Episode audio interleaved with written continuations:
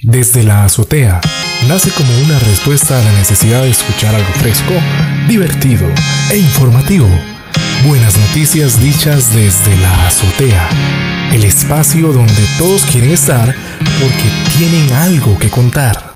Saludos, Juan Carlos, ¿cómo estás? Hola, saludos. Este, quiero saludarlo de manera especial, Juan de Dios, por estar aquí en el primer podcast de Desde la Azotea en la temporada número uno. Em, en este podcast buscamos eh, traer a invitados que tengan algo que contarnos desde todas las partes del país. En este caso vamos a arrancar con un invitado que es su persona desde la provincia de Limón. Usted es docente y es líder de una organización cristiana en la zona del Atlántico. Queremos darle la bienvenida a el podcast para que todo aquel que nos está escuchando del otro lado, ahí con sus audífonos puestos, eh, pueda conocer un poco más de la labor que usted hace desde la zona del Atlántico. Así que si usted se está enlazando con nosotros a través del podcast, quiero eh, decirle que a continuación, en este podcast, eh, vamos a comprender la misión de un costarricense de la provincia del Atlántico. Su nombre es, como les dije, Juan de Dios Venegas.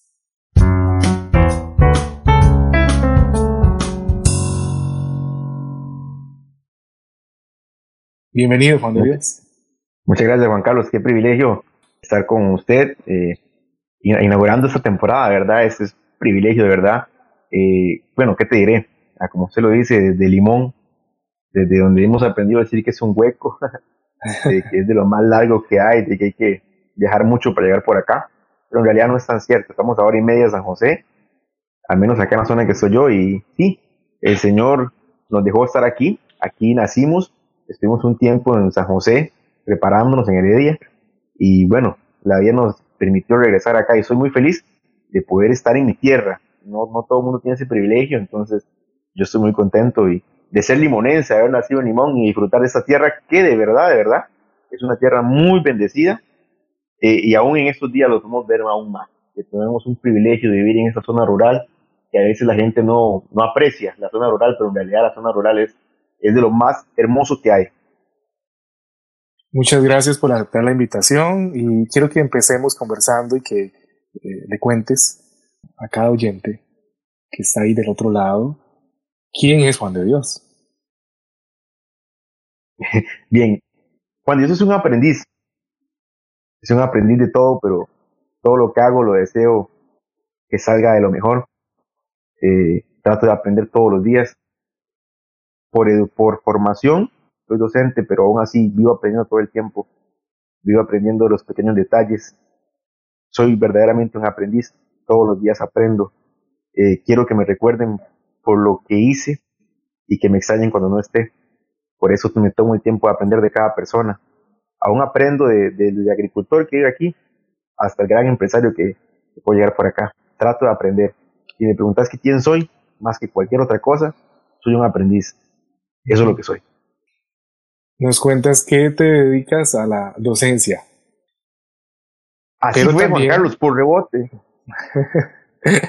También comenté que es, eres líder religioso, entonces me gustaría que, que cuentes eh, la parte de la docencia y la parte de ese liderazgo que tienes eh, allá en la zona del Atlántico.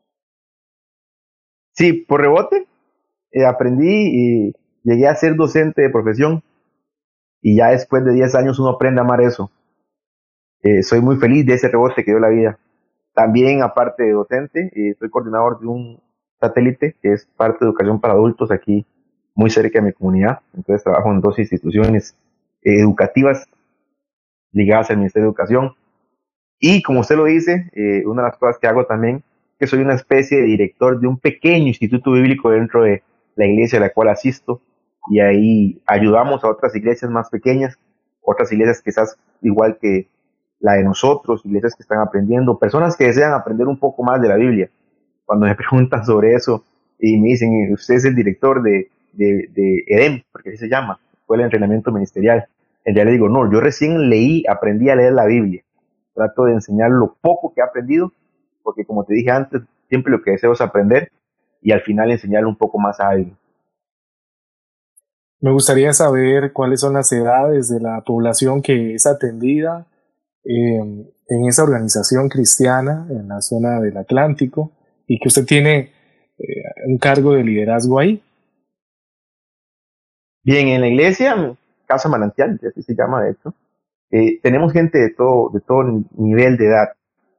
Eh, estos días, Juan Carlos, aquí no es tan tecnológico como lo podría ser San José, y esos días intentando eh, llevar un poco más allá lo que hacemos, eh, se intentó virtualizar muchos los cursos que se dan, eh, y tengo jóvenes, jóvenes de 15, 16 años, que manejan la tecnología perfectamente, pero también tengo la señora de 40, de 45 que, que recién aprendió a usar el teléfono inteligente, que también está aprendiendo y es lo que más me satisface que la persona estas, a pesar de la edad, eh, de repente me llaman y me dicen, ¿podría revisar si lo hice bien? Es que traté de contestar la comprobación de lectura de, de X lección y no sé si lo hice bien. Y de repente hoy, por ejemplo, me mandaban una foto de que no lo pude hacer en la computadora, pero lo hacía en, la, en, una, hoja en una hoja blanca y me mandaba la foto y eso me llenaba mucho. Entonces, las edades, Juanca, son, son variadas. Desde los 12 años hasta los 80 quizás. No, no todos, pero sí, sí hay gente bastante avanzada y lo agrada tener con nosotros. Tal vez si pudieras enunciar en una frase breve, ¿cuál es la labor que eh, estás realizando allá en tu provincia? ¿Qué frase podrías mencionar?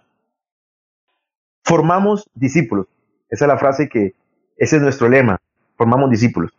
Tratamos de ser personas que se parezcan un poco más a Jesús en el ámbito espiritual y, si me preguntas por secular, tratamos de ser mejores personas. ¿Cuál es el motivo para poder seguir todos los días, levantarse una y otra vez y seguir trabajando de la forma que lo haces? O sea, seguir haciendo la labor que haces. En algún momento escuché una canción de Marcos Witt y decía esa frase, eh, ¿por qué lo hago? y me lo he hecho varias veces y la verdad es que no le puedo dar una respuesta concreta al por qué. Sí sé que si lo dejo de hacer no me sentiría completo. Si me preguntas por qué lo haces, este, no te puedo responder claramente, decir, lo hago por eso. Solamente te digo que si no hago lo que hago hoy, eh, mañana me sentiría muy triste porque lo pude haber hecho. Trato de hacerlo porque de repente me corresponde a mí y porque soy dichoso de poder hacerlo. Ok, muy interesante. ¿En qué tiempo transcurren las acciones de qué haces con las personas, de capacitarles, de dirigirles, de apoyarles, de formarles? ¿Tienen un horario establecido a la semana? Em, eh, ¿O no es diferente durante cada semana? ¿Cómo lo hacen? ¿De qué manera se organizaron para poder realizarlo? Es todo, un, es todo un reto esto, es como tener un instituto chiquitito, le digo yo, pequeñito. Eh, hay cursos en todo el cantón y fuera del cantón. Eh, se reúnen en casas las personas, yo monitoreo porque tengo gente, personas que me ayudan, eh, una especie de hermanos mayores que van avanzando y se devuelven a ayudar a un grupo de personas, gente que se queda en una comunidad y responden por esa comunidad, entonces de repente un miércoles están reunidos en una casa, el viernes otro grupo en otra casa, los sábados eh, en otra casa otras personas, eh, fuera del cantón en otros días, en horarios que la gente pueda acceder. La idea de esto no es, no es un instituto donde vos llenes una nota, vos aprendés conversando, eh, sentando, la gente se sienta, habla, conversa, mira qué te parece esto, qué aprendiste de esto.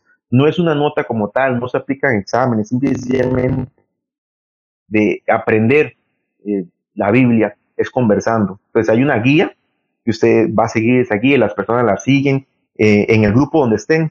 Hay gente que va un poco más avanzada porque hay niveles. Entonces, según el nivel se reúnen por un día en comunidad y, ahí están, y ahí están. Y aún los que, los que quedan un poco más largo, porque hay gente que viene un poco más largo que de repente no tienen la, la facilidad para reunirse en uno de esos grupos, en alguna comunidad, porque hay gente que viaja 25 kilómetros para venir a la iglesia, eso es bastante acá. en lo rural es mucho, porque sí se pasan varios poblados, eh, y estamos tirándolo a lo que es virtual para que ellos también eh, puedan atenderlos. ¿En qué momento? En el momento que ellos puedan, en que el grupo pueda. Eh, normalmente a mí me entran mensajes en todo el día. Durante todo el día me entran mensajes y trato de responderlo. A veces me entra una llamada o alguien me dice, mira, tengo una duda con esto, ¿qué opinas de esto?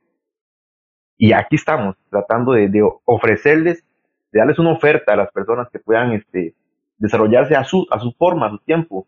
Hay una realidad, Juan Carlos, acá, y es que muchas de las personas que están acá eh, en la zona rural, aquí en la parte de Limón, muchos no son, eh, usamos la palabra estudiado de repente mal usada, pero son personas que no, que no terminaron eh, la primaria y cuando se enfrentan a un libro y cuando se den cuenta que sí pueden, ellos agradecen demasiado. Entonces, esa es una de las limitantes que tenemos, pero cuando la persona ya eh, se desarrolla en esto y se da cuenta que sí puede, es muy gratificante. Y por eso tratamos de llevarlos al nivel que ellos puedan, al nivel que ellos crean que es conveniente. Durante esta primera temporada en el podcast vamos a tener invitados de todas las provincias de, nuestro país. Y quisimos empezar en, en Limón porque es una provincia que a veces uno tiende a escuchar eh, un término de que es una provincia que es olvidada por el gobierno y que solo va cuando ocupa votos. Tenía que decirlo así porque así es de crudo como mucha gente lo comenta. Por eso resulta interesante que personas de la misma provincia estén realizando labores en pro de la comunidad, en pro de los habitantes de esta provincia. Y por eso queríamos traerte ese primer capítulo para poder comprender su misión dentro de la provincia del Atlántico, la bella provincia del Atlántico, Limón.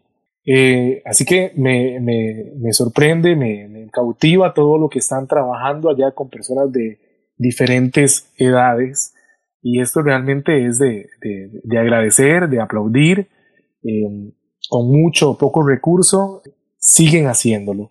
Y la pregunta que quiero hacer es ¿Por qué lo hacen? Porque no estás trabajando solo.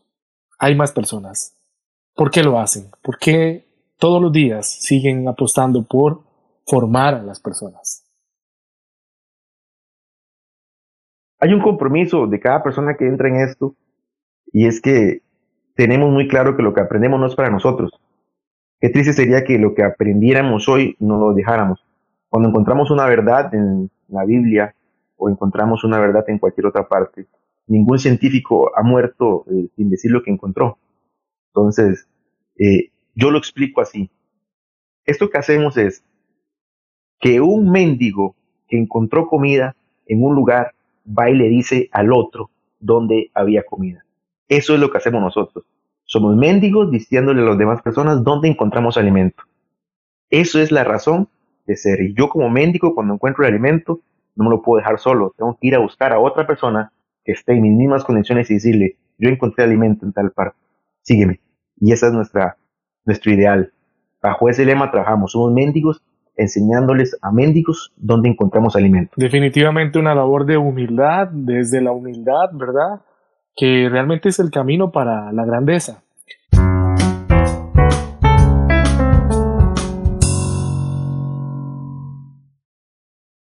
Puedes recapitular la labor que ustedes hacen como un, ese granito de arena, ¿verdad? En pro de una mejor provincia, de una mejor comunidad y que definitivamente eh, es lo que hace grande a una nación.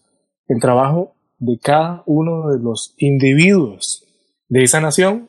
En el caso tuyo nos has contado cómo desde el ámbito educativo y desde el ámbito organizacional, en este sentido, con el apoyo de una comunidad cristiana, han podido llevar apoyo a una comunidad de la zona del Atlántico. Quiero también, este, antes de despedir el podcast capítulo 1, que nos digas pocas palabras. Si quisiéramos decir cuál es la labor que hace Juan de Dios Venegas en Limón, en pocas palabras, ¿cómo podremos definir esa labor? Porque tenemos dos polos, ¿verdad? Educación y formación desde la perspectiva cristiana. Esta labor, ¿cómo la podemos entonces resumir? Diría Juan que en medio de, este limón, lo que yo hago es tratar de formar mejores personas. Eh, espiritualmente suena más bonito decir discípulos. Yo creo que lo que formamos son mejores personas. Les enseñamos que se puede estar mejor, que hay más de lo que ya tienen, y que se puede cambiar la cultura de lo que usted decía en un principio, de lo que la gente cree que es limón, que se puede estar mejor. Eso tratamos de enseñar. Quiero agradecerle su presencia aquí en el podcast. Quiero agradecerle también a usted que nos escucha ahí eh, con sus audífonos eh, o con sus diferentes medios para oírnos, ¿verdad? Eh, el habernos acompañado, el haber escuchado un poquito y haber conocido un poco más la labor de este costarricense allá en la provincia de Limón. Estamos saliendo un día en un tiempo especial en donde el país sufre, ¿verdad? Por una emergencia y, y oír que siguen habiendo esfuerzos por mejorar nuestra nación, a nuestra gente, por ayudarle, es esperanzador. Muchas gracias, Juan de Dios, por acompañarnos en el podcast. Muchísimas gracias, Juan Carlos. Eh, aquí se hace mucho más de lo que la gente pudiese imaginar. No me podría callar que aún dentro de nuestra organización, de nuestra comunidad de fe, eh, tenemos lo que es una fundación y por ahí se trata también de ayudar, no solo espiritualmente, sino también con guiándoles el pan, no solo el pan espiritual de lo que la Biblia habla, sino también el pan material, que es la necesidad de comida, de alimento. Entonces también se hace una labor grande. No me corresponde a mí eh, eso, pero sí es bueno también que lo sepas que aquí no solo ofrecemos eh, esa parte de lo que es bíblico, sino que también hacemos lo otro, lo que nos mandaron a hacer, y tratar de ayudar a la gente que está en necesidad, sin importar la religión y el credo. Aún en medio de esta crisis, decían ayer, habían varios eh, compañeros ayudándole a las personas, porque como te dije, había mucha necesidad de tecnología, a llenar algo tan simple como es la solicitud del bono que ofreció el gobierno, el bono proteger. La gente no sabía llenarlo. Entonces habían personas exponiéndose en medio de la crisis para ayudar a gente a llenar el, dichoso formulario. Y qué bueno que todavía hay gente así y qué bueno que yo pueda decir que soy parte de esa comunidad.